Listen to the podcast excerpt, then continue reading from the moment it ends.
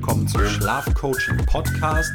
Mein Name ist Jan Herzog und heute sprechen wir über die zehn wichtigsten Lösungen und Wege, wenn du in der Schichtarbeit arbeitest. Diese Podcast-Folge bezieht sich auf das vorherige Video, auf das Interview eben mit Hendrik Schmidt. Hendrik Schmidt ist Intensivkrankenpfleger und wir haben ein Interview aufgezeichnet zu seinen Erfahrungen der letzten Jahre in der Schichtarbeit in einem Bremer Krankenhaus.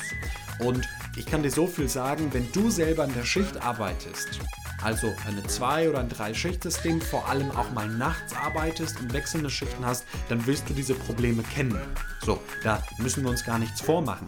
Wenn du mit diesem Problem nicht vertraut bist und trotzdem diese Lösungsansätze voll und ganz verstehen willst, dann geh einfach in der Podcast-Folge zurück und äh, hör dir das Interview mit dem Hendrik an. Ich finde es wahnsinnig gelungen und total spannend, was wir auch dort erarbeiten konnten.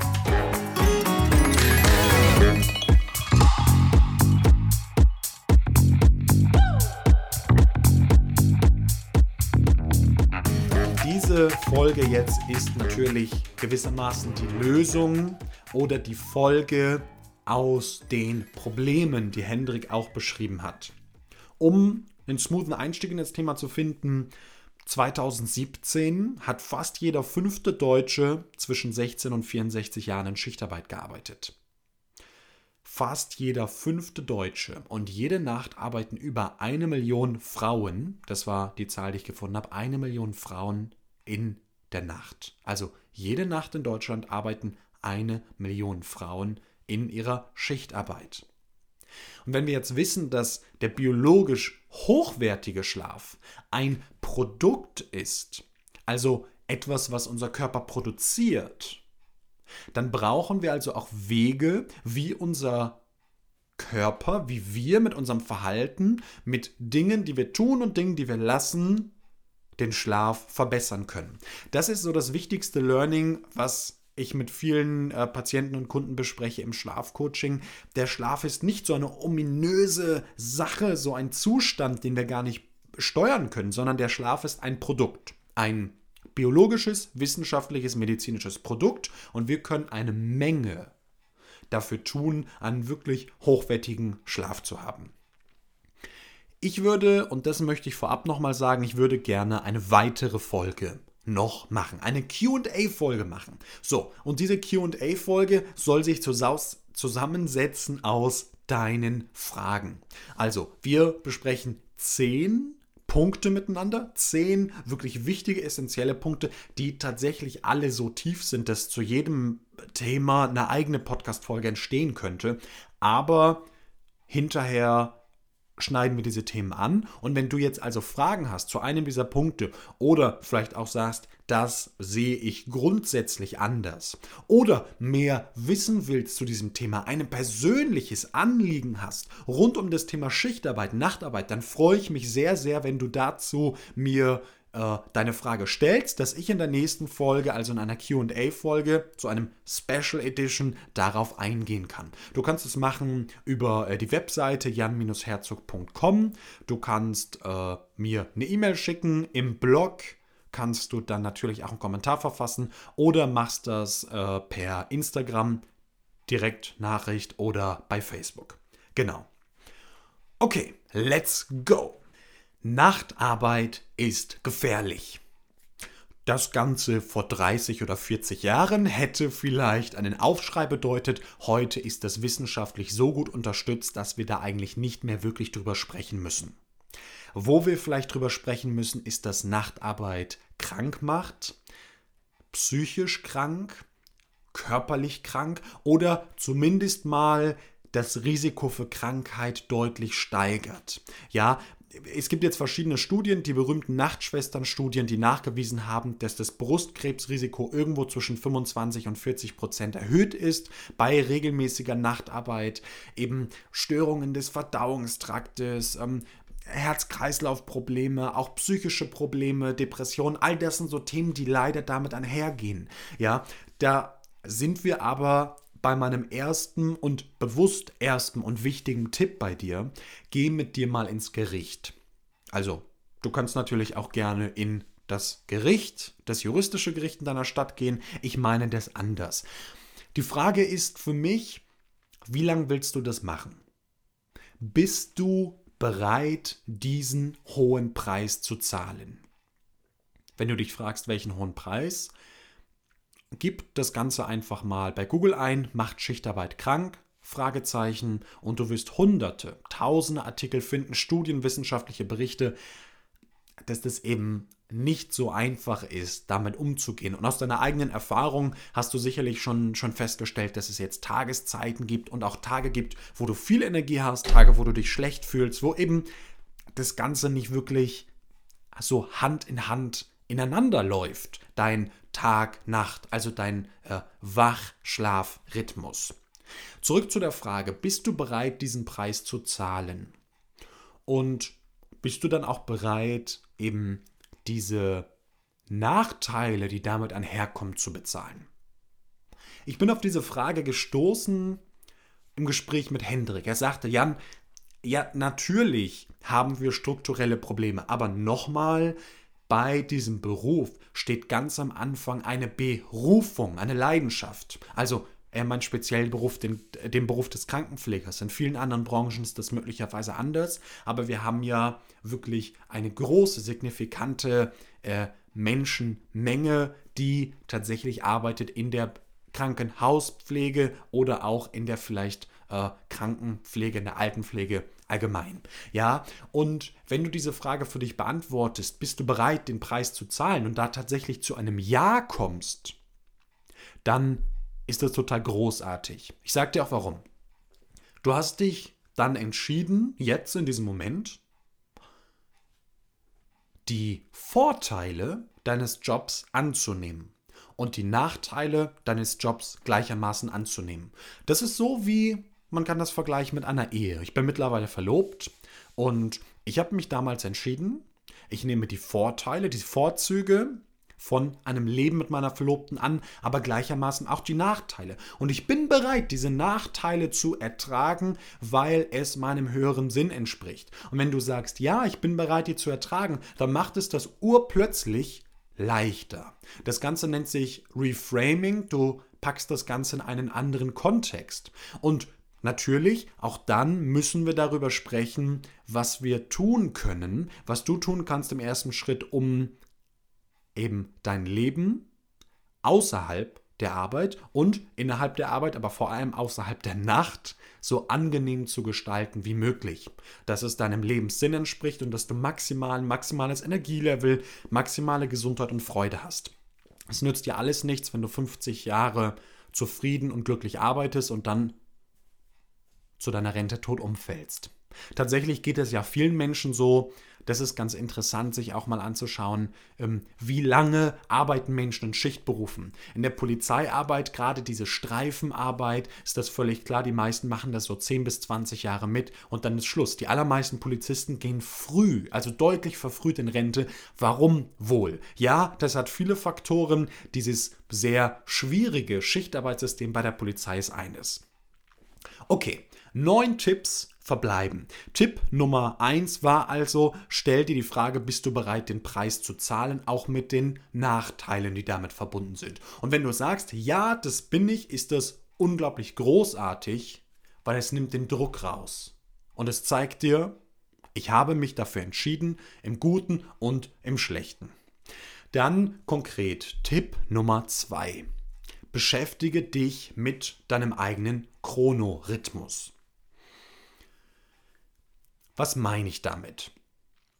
Es gibt in der Chronobiologie eine Einteilung, also gerade in der Chronobiologie zum Schlafen, eine Einteilung, wie und wann Menschen besonders aktiv sind, wann sie müde sind, wann sie viel Leistung geben können und wann sie vor allem im Ruhe- und Schlafmodus sein sollten. Wir teilen diese Wach- und Schlaftypen in zwei große Gruppen ein, einmal den Frühtyp und einmal den Spättyp. Tatsächlich gibt es hinterher sechs Typen, also Mischformen auch. Wir halten einfach der Einfachheit halber mal fest, es gibt die Lerche, also den Vogel, der früh aufsteht. Dann gibt es den Kolibri, den Mischtypen und die Eule. Die Eule ist lange wach und am nächsten Morgen steht eben spät auf. Die Lerche geht gerne früh ins Bett, um morgens, ja, da gibt es dieses, die, dieses schöne deutsche äh, Sprichwort, der frühe Vogel, also die Lerche, fängt den Wurm. Das ist tatsächlich nur dann richtig, wenn du auch deinem Chronotyp, deinem Chronobiologietyp entsprechend aufstehst. Spannend äh, äh, spannend ist dabei eben, dass nur 15% der Deutschen vor 7 Uhr aufstehen sollten. Was passiert, wenn du entgegen deines Chronobiologietyp aufstehst? Also sagen wir mal, du bist eine Eule, jemand, der vielleicht gerne so um 23, 24 Uhr ins Bett geht, der um 1 ins Bett geht. Übrigens, das ist dann auch gesund. Und dann bist du gezwungen, morgens um halb sieben aufzustehen. Ja, frag dich mal, wie du dich morgens fühlst. Und wenn dir das jetzt im Gedankenexperiment ein bisschen schnell geht, dann mach das doch einfach mal. Stell dir mal eine Woche den Wecker auf 6 Uhr morgens und dann eine Woche den Wecker auf 9 Uhr morgens. Und fühl mal in dich herein, schreib mal auf, was ist anders. Und ich kann dir sagen, wenn du dich damit auseinandersetzt, das ist ein Game Changer. Ich selber, ich bin ein extremer Spättyp, eine Eule. Die meisten meiner Geschäftspartner sind immer völlig verrückt, wenn sie nachts von mir E-Mails bekommen. Nachts heißt dann für die so um 24 Uhr, manchmal um 25, um 1 Uhr nachts. Und tatsächlich habe ich für mich herausgefunden, dass mein idealer zu Bett Zeitpunkt irgendwo um 1.45 Uhr liegt. Manchmal ist es auch deutlich später, manchmal wird es vielleicht 3 Uhr.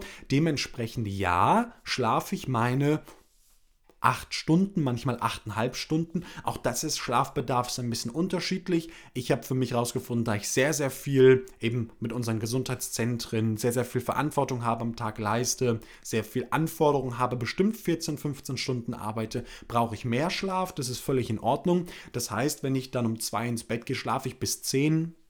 Wenn ich später ins Bett gehe, bis halb elf, manchmal bis elf. Und das funktioniert für mich gut. Also setzt du dich mal damit mit deinem Chronobiologie-Typ auseinander. Ähm, dazu gibt es natürlich auch separat eine Podcast-Folge. Ich weiß nicht, wie weit wir oder wie weit du mit dem Podcast hören bist, ob du diese Podcast-Folge schon gehört hast. Wenn du dazu Fragen hast, kannst du mal ein bisschen googeln. Das ist tatsächlich in meinen Coachings einer der essentiellsten Punkte überhaupt, den auch leider die allermeisten Menschen also mit Füßen stoßen, weil sie zu früh aufstehen. Um dir da mal eine konkrete Zahl zu sagen, hinterher sind es äh, 85% der Menschen, die ab 7 Uhr, also so zwischen 7 und 13 Uhr hinterher aufstehen sollten. Und tatsächlich, wenn ich mir das mal angucke, so zwischen ähm, 8 und 10 sind es immerhin noch, lass mich das überschlagen, 45% der Menschen. Für die es, und auch wichtig hier nochmal, biologisch ideal, also in den Genen verankert. Unser Chronobiologie, unser Fachwort Zirkadianer Tages- und Nachtrhythmus ist in unseren Genen verankert und kann nicht verändert werden. Ja, du kannst ein Leben lang dagegen leben, aber du kannst es nicht verändern. Du wirst, auch das haben viele, viele Studien und Untersuchungen nachgewiesen, einfach krank, du hast weniger Leistung, die Wahrscheinlichkeit, an Krebs, an Alzheimer, Demenz, an sonstigen Gesundheitsstörungen zu erkranken, steigt dramatisch an, wenn du gegen deinen Chronorhythmus arbeitest und du zahlst einen unglaublich hohen Preis, nämlich hormonell findet sich dein Körper, befindet sich dein Körper nicht im Gleichgewicht. Du bist weniger glücklich, als du sein könntest. Du bist mehr depressiv, bist weniger energiegeladen, bist öfters schlecht gelaunt. Also ein unfassbar hoher Preis, der sich Tag für Tag für Tag wiederholt. Das, was ich mal gehört habe, ist, äh, alles dreht sich ums Arbeiten und ums Pennen. Ja, alles dreht sich ums Arbeiten und ums Pennen. Das geht manchen Menschen Schichtarbeit so. Und hier ist eben dann tatsächlich der Punkt, schau mal, was machst du an einem Tag? Das ist Tipp 3. Ich würde dir empfehlen, das kannst du ganz grob machen oder ausführlich machen, das ist tatsächlich egal. Du notierst ein bis zwei Wochen mal deine zu Bett Zeiten und ganz grob, was du am Tag gemacht hast. Also irgendwie hab zwischen 10 und 21 Uhr gearbeitet, dann nach Hause, dann gegessen, dann äh, Playstation, dann äh, Gesellschaftsspiele mit meiner Frau, dann äh, Buch gelesen, Netflix-Serie, geschlafen, morgens einkaufen, Arztbesuch, arbeiten was auch immer. Macht es mal grob und wichtig, Jetzt schreibst du dir für jeden Tag die größte Herausforderung in Sachen Schlaf oder in Sachen Leistung, also Energie an den Tag. So, was du nach spätestens 14 Tagen hast, ist deinen maximalen Engpass. Also gemäß dieser Engpass-konzentrierten Strategie der EKS finden wir deinen Flaschenhals, finden wir deinen maximalen Engpass heraus und du kannst jetzt gezielt daran arbeiten. Vielleicht ist dein Engpass das Thema Einschlafen. Vielleicht ist dein Engpass, dass du chronisch zu spät ins Bett gehst. Vielleicht ist dein Engpass, dass du morgens permanent müde bist. Vielleicht ist dein Engpass, dass du am Tag um 13, 14 Uhr in so ein Loch fällst, dass du zwei, drei Stunden unproduktiv bist. Hinterher kann der Engpass überall liegen. Aber der Theorie und auch der Praxis nach, wenn wir diesen Engpass beseitigen, was passiert dann? Völlig klar, wenn wir den beseitigen, dann wird alles andere leichter, weil das dein maximaler Engpass, dein Flaschenhals ist. Also da, wo nicht genügend Wasser, um im Bild zu bleiben, aus der Flasche fließen kann. Und auch das mache ich mit den Menschen, die bei mir im Schlafcoaching sind. Wir nehmen uns ein bis zwei Stunden Zeit, um den maximalen Engpass zu finden. Denn wenn wir daran arbeiten, dann wird alles andere leichter. Okay, Tipp Nummer 4. Der vierte Tipp ist Licht. Licht denkst du dir? Ja. Also äh, Edison hat irgendwann Anno Domini Kartoffelkrieg das Licht erfunden mit der Glühbirne. Und wie kann mir das weiterhelfen? Ja, kommen wir jetzt. Das Licht ist ein Biomarker. Also ein Biomarker, es zeigt verschiedene Dinge für den Körper an und steuert im Körper jegliche Abläufe. Also nicht jegliche, aber ein Großteil, vor allem der schlafbedingten Abläufe. So. Die Hintergründe in der Praxis zu verstehen, da gibt es eine andere Podcast-Folge zu. Für dich ist jetzt wichtig zu verstehen, was passiert abends, was passiert morgens. Also, ähm, wenn wir mal annehmen, nehmen wir mal eine der Schichten. Wir nehmen mal an, du hast am nächsten Morgen eine Frühschicht. Das heißt, du musst ja früh ins Bett gehen. Vielleicht stehst du um vier, halb fünf dann auf. Dann solltest du vielleicht um ja, 21, 22 Uhr ins Bett gehen, je nach Typ, je nach Schlafbedarf, nach Schlafmenge, vielleicht auch schon um 20 Uhr. Und dann ist für die allermeisten, gerade wenn du keine Lerche bist, eben dieses Problem, wie werde ich jetzt müde, wie schlafe ich jetzt ein, wie schlafe ich auch wirklich so, dass ich am nächsten Morgen erholt bin, wenn ich eben dann um vier, halb fünf aufstehe. Und Licht ist eben ein ganz, ganz wichtiger Steuerungsfaktor. Auf der einen Seite was eben mehr Licht macht, ist Licht macht uns wach. Also, das kann man pauschal so sagen, weil Licht vor allem dieses Schlafregulationshormon Melatonin stört. Das Melatonin ist nicht zwangsweise ein Einschlafhormon, da gibt es viele andere Prozesse, die ablaufen, aber vor allem ein Schlafsteuerungshormon.